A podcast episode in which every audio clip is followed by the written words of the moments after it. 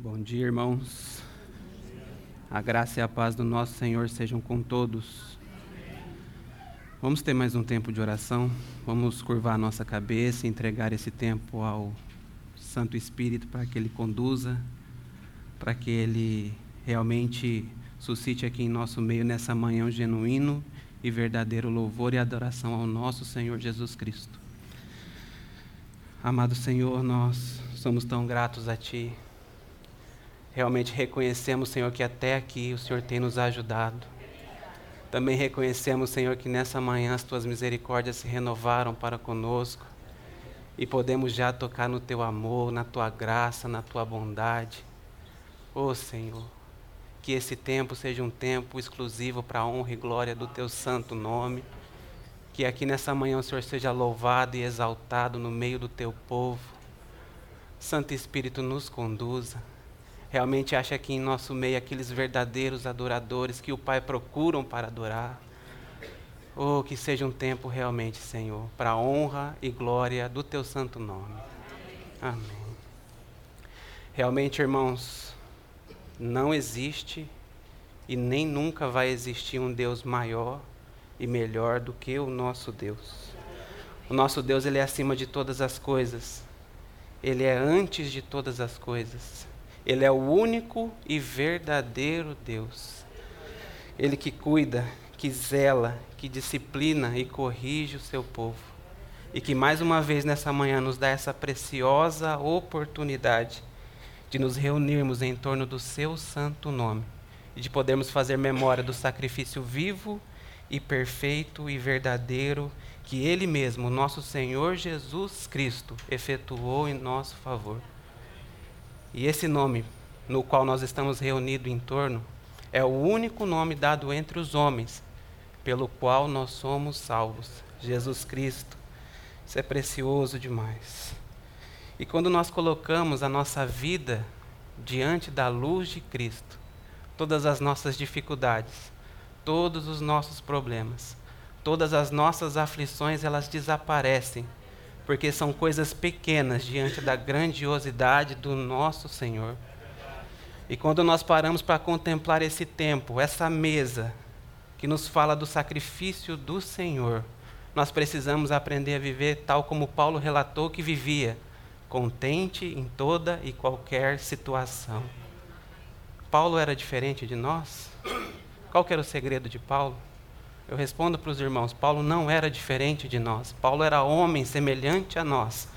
Mas o segredo dele era que ele descansava naquele que o fortalece. Irmãos, isso é realmente grandioso demais.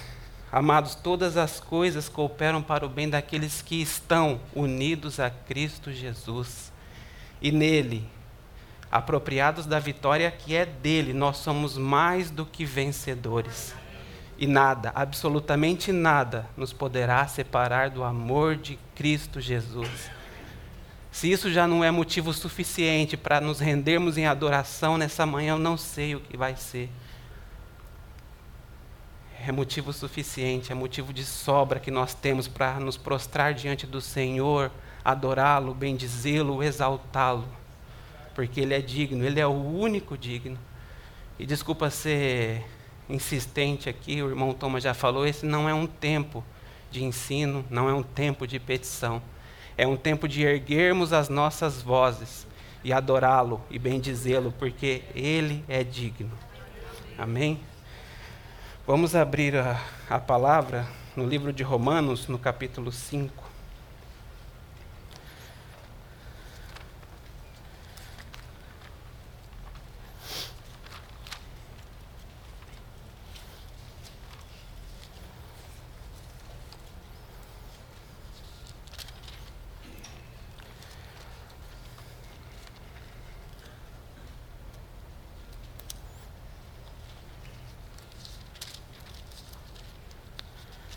Romanos capítulo 5, os versos são 20 e o 21. A palavra do Senhor diz assim para nós: Veio, porém, a lei para que a ofensa abundasse. Mas, onde o pecado abundou, superabundou a graça. Porque assim como o pecado reinou na morte, também a graça reinasse pela justiça para a vida eterna por Jesus Cristo, nosso Senhor. Eu quero ler de novo com os irmãos. Veio, porém, a lei para que a ofensa abundasse, mas onde a, o pecado abundou, superabundou a graça. Queria enfatizar esse ponto. Esses versos que a gente leu aqui agora, eles são a conclusão de um pensamento de Paulo que é desenvolvido desde o versículo 12, onde o escritor ele faz uma analogia entre dois representantes de raças distintas, que o irmão Thomas já falou sobre isso aqui outras vezes, que é o nosso Senhor Jesus Cristo e Adão. E ele passa a mostrar o feito de cada um. Do lado de Adão, ele mostra a desobediência, e pela desobediência entra o pecado, e com o pecado, por consequência, a morte. Do lado de Cristo, ele mostra o, o, o que é totalmente diferente, ele mostra a obediência, e pela obediência dele a justiça, e com a justiça a vida eterna. Né? E, no, e nos é dito, nos versos que nós lemos, que através da obediência é, de Adão, o pecado abundou, mas através da obediência de Cristo, a graça sobrepujou o pecado ou seja, superabundou. Algo muito maior e algo muito melhor do que em relação ao pecado. Onde o pecado abundou, superabundou a graça. E era essa relação que eu quero ver com os irmãos nessa manhã. Né?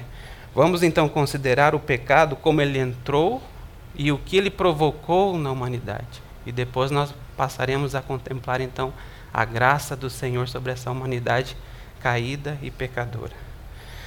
Nós sabemos que quando o homem foi criado por Deus, ele o fez sem pecado. E ele o colocou lá no jardim do Éden, para que ele pudesse lavrar e guardar o jardim. E ele deu ali para Adão uma ordem muito clara. Ele disse: Olha, você pode comer de todas as árvores desse jardim, com exceção de uma única árvore, que é a árvore do conhecimento do bem e do mal. E ele foi além ainda, ele disse: Olha, no dia que você comer dessa árvore, certamente morrerá. E aqui eu quero fazer uma pergunta para os meus irmãos. Por que, que o Senhor simplesmente não tirou aquela árvore do meio do jardim? Pensa nisso. Não seria muito mais fácil? Né? Tirava, resolvia o problema, o homem não pecaria, estava tudo certo. Mas se assim fosse, meus irmãos, Hoje aqui nós seríamos robôs, fazendo aquilo para o qual nós fomos programados a fazer. E o Senhor não, não queria assim. O Senhor queria a obediência de Adão por sua livre e espontânea vontade. É certo que o Senhor também não queria que Adão pecasse. Não queria, porque ele sabia o mal que o pecado provocaria no mundo. Mas a escolha de Adão, infelizmente, foi desobedecer a Deus. E por conta dessa desobediência, o pecado e o mal entrou no mundo e contaminou todos os seres humanos. E o resultado disso é, desde então, sofrimento, dor, enfermidades, aflições e morte. Infelizmente.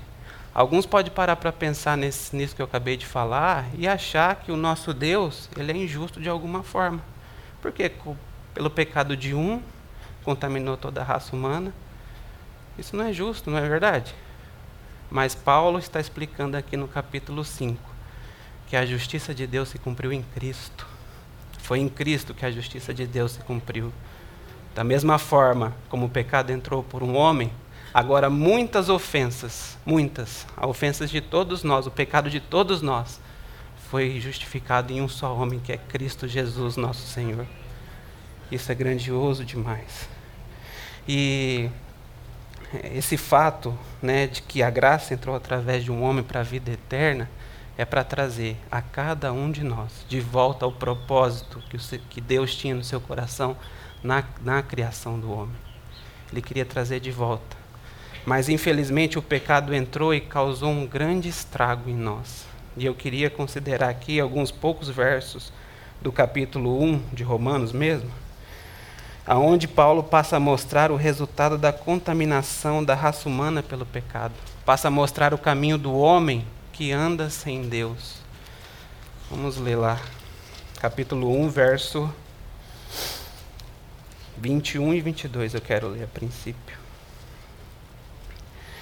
É dito assim: Porquanto, tendo conhecido a Deus, não o glorificaram como Deus, nem lhe deram graças.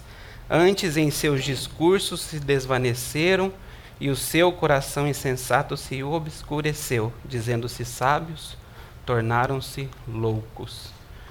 Irmãos, eles versos antes aqui é dito para nós que tudo que de Deus se pode conhecer é manifestado, tanto o seu poder como a sua divindade se entende e claramente se vê pelas coisas que foram criadas. Inclusive ele diz ali que, portanto, todos são indesculpáveis. Né? Mas o homem, o homem em pecado, ele, ele olha para isso. Ele sabe que existe um Deus, mas ele resolve viver a sua vida por si mesmo ele resolve viver a sua vida da forma como bem lhe agrada.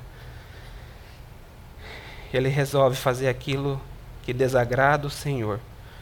E nós, nós andamos nesse caminho outrora, todos nós, sem exceção. Nós andamos nesse caminho outrora, fazíamos aquilo que desagradava o Senhor, andávamos de acordo com a nossa própria vontade, Tínhamos até um, um ditado que nem convém dizer aqui, né? Realmente nós éramos esses perdidos, perdidos pecadores. E o pecado, como eu já disse, ele causou um tremendo estrago. Aí em Romanos mesmo, a partir do verso 28, nós vamos ver qual que é a natureza do homem. E diz assim: "E como eles não se importam de ter conhecimento de Deus, Assim Deus os entregou a um sentimento perverso para fazerem coisas que não convêm, estando cheio de, todas a, de toda iniquidade, fornicação, malícia, avareza, maldade, cheios de inveja, homicídio, contenda, engano, malignidade, sendo murmuradores, difamadores, aborrecedores de Deus, e assim vai a lista, a lista é gigante. E eu queria fazer mais uma pergunta aqui para os meus irmãos. Quem aqui pode se levantar e dizer que nunca cometeu um desses pecados? Quem aqui pode fazer isso? E se assim alguém fizer, vai estar dizendo que a palavra é mentirosa. Porque no, no capítulo 3 de Romanos mesmo, se os irmãos quiserem abrir lá, a partir do verso 9, diz assim: Pois que somos nós mais excelentes de maneira nenhuma, pois já dantes demonstramos que tanto judeus como gregos Todos estão debaixo do pecado. Ele não, faz exceção a ninguém aqui. E continua o, o, o texto de, dizendo assim: Como está escrito, não há um justo, nenhum sequer. Não há ninguém que entenda, não há ninguém que busque a Deus. Todos se extraviaram e juntamente se fizeram inúteis. Não há quem faça o bem, não há nenhum só. Eu não sei quanto aos irmãos, mas quando eu leio isso aqui, eu penso que Paulo pegou pesado. Mas não pegou não. Não pegou não. Porque realmente nós éramos esses aqui. Nós éramos esses aqui, pecadores, inúteis, que não buscavam, não buscávamos a Deus, que não queríamos fazer a sua vontade, que andávamos de acordo com a nossa carne. Isso aqui é um retrato meu, irmão. Isso aqui é um retrato de cada um de nós. É um retrato seu, não é, Jonas? Na antiguidade, no, antigamente. É um retrato nosso. O pecado nos separa de Deus, ele nos afasta de Deus. Realmente o pecado abundou neste mundo de uma maneira tão grande. E todos nós éramos participantes dele. E por consequência estávamos realmente perdidos e sem esperança. Vivíamos vidas que desagradavam a Deus. Esse era eu, esse era você. Estávamos atolados nesse lodo do pecado. Realmente o pecado ele abundou, irmãos. Ele abundou. E eu queria aqui só fazer um parênteses, porque o texto que a gente leu diz que veio a lei para que a ofensa avultasse em algumas, em algumas versões. Lendo esse texto desse jeito, parece que a lei é algo ruim, mas Romanos 7 diz que não, diz que a lei é boa, que o mandamento é santo, justo e bom. A lei, na verdade, ela veio só para mostrar o quão pecadores nós éramos. Ela veio para mostrar qual era a nossa natureza. Ela veio nos mostrar que não importa o que fizéssemos, nós nunca conseguiríamos cumprir essa lei. E veio principalmente para mostrar que nós precisávamos de um Salvador, que nós precisávamos de um Redentor. O pecado abundou, irmãos, mas o nosso Deus ele não é pego de surpresa. O nosso Deus ele é onisciente, ele sabe de todas as coisas. Como temos aqui dito reiteradamente, ele nunca perde o controle deste universo. Ele tinha um plano. Ele tinha um plano. O plano já estava totalmente esquematizado na cabeça dele, tanto que é dito que o cordeiro estava separado antes da fundação do mundo. E esse cordeiro e esse plano de Deus era Jesus Cristo. Um plano infalível que ele tinha. Um plano infalível. E o nosso Senhor é aquele que vem em semelhança de homem, que cumpriu toda a lei, ele nos conhece tão bem, sabia que, sabíamos que não tínhamos condição de sair da situação a qual nós nos encontrávamos. E dessa forma ele resolveu tomar o meu lugar, tomar o seu lugar.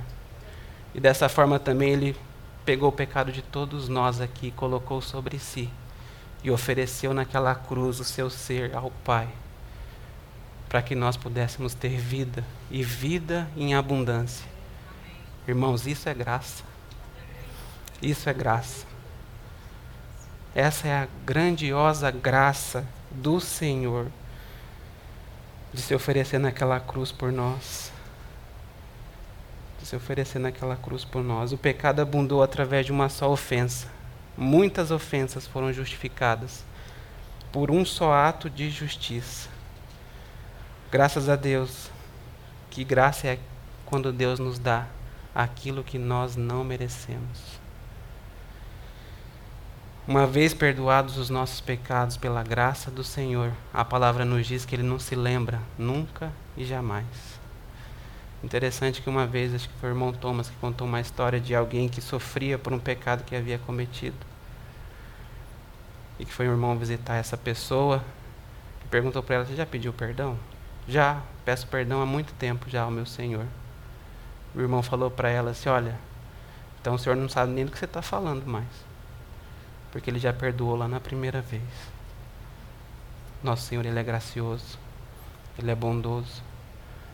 Há algo que o irmão Ernie diz, que eu acho que é muito precioso também, que diz que se só existisse um pecador na face da terra, não sei se os irmãos se lembram, mesmo assim, nosso Senhor Jesus Cristo viria até aqui e morreria por aquele único pecador. Isso é amor, isso é graça, isso é misericórdia. O nosso Senhor é maravilhoso. Nosso Senhor é bondoso. E eu queria tomar aqui um exemplo da graça do Senhor. Os irmãos conhecem bem o texto.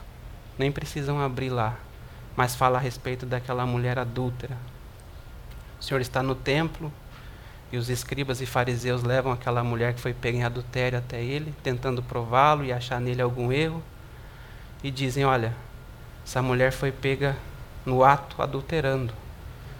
E a lei de Moisés diz que é para a gente apedrejá-la. O que o Senhor diz que nós temos que fazer? O Senhor, sabendo do coração deles, diz assim: Olha, aquele que não tiver pecado, que atire a primeira pedra. Ele se abaixa e continua escrevendo na areia, calmamente, tranquilamente. E é dito no texto que vão se retirando um a um, até não sobrar mais ninguém. E o Senhor se endireita de novo e pergunta para aquela mulher: Cadê os teus acusadores? Ele diz, e ela diz para o Senhor: não tem mais nenhum Senhor. E o Senhor vira para ela e demonstra a sua graça, a sua misericórdia e a sua bondade. E diz assim: Nem eu mesmo te condeno. Vai e não peques mais. Esse é o nosso Senhor. Esse é o amor grandioso que o nosso Senhor demonstra por cada um de nós. Irmãos, vocês conhecem Thomas, desculpa pegar emprestado a sua, a sua fala aqui, mas vocês conhecem um irmão mais mara um, um Deus mais maravilhoso do que o nosso? De maneira nenhuma. Ele é aquele que é gracioso. Ele é aquele que nos tirou lá do fundo do poço e nos trouxe para junto de si. Ele escolheu as coisas loucas do mundo, irmãos. Já parou para pensar nisso? Nosso Deus é bondoso demais. É maravilhoso demais. Como nós podemos nos calar diante desse Deus que é tão maravilhoso. Um outro exemplo que eu queria compartilhar com os irmãos é aquele onde o Senhor está numa sinagoga, não me lembro bem exatamente agora. E eles chegam com um paralítico numa cama e não tem como entrar.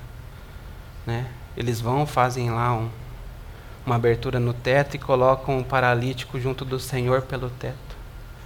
E o Senhor, vendo aquilo, olha para ele e fala assim: Olha, a tua fé é muito grande. Perdoados estão os seus pecados. Aí os escribas e fariseus que estão lá, mas como pode? Ele está blasfemando. Só Deus que pode perdoar os pecados. E ele, sabendo disso, ele fala para eles assim: Olha, o que, é mais fácil? Dizer perdoados estão os seus pecados ou toma o teu leite e anda? Para que vocês saibam que o filho do homem tem poder no mundo. E aí ele diz para o paralítico: Toma o seu leite e anda. O paralítico, no mesmo momento, pega o leito dele e sai andando de lá. Graça. Graça e demonstração de poder. Esse é o nosso Senhor. Ele é poderoso. Ele é acima de todas as coisas. Ele é maravilhoso. Esse é o nosso Senhor. Amados, nisso tudo se mostra a justiça de Deus, porque nós fomos contaminados com a abundância do pecado de Adão. Mas onde abundou o pecado, superabundou a graça. Através dessa graça nós fomos salvos para a vida eterna. E nessa graça é expresso o amor do nosso Senhor para conosco. E quão grande amor é esse? É um amor que a gente não consegue compreender. Nós só podemos, com os nossos corações prostrados diante dele, o adorar. E possamos fazer isso nessa manhã possamos render os nossos corações diante do Senhor e adorá-lo, porque Ele é o único digno. Ele é o único digno. Eu queria encerrar, meus irmãos, com um texto lá de, de Romanos aqui mesmo, capítulo 6, o último versículo do capítulo.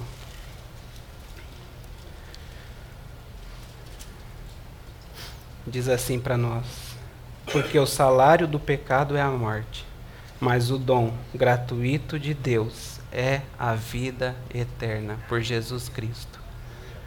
Irmãos, nós estávamos fadados à morte, à condenação eterna, mas o Senhor nos deu vida e uma vida que não perece, uma vida eterna, uma vida para a eternidade.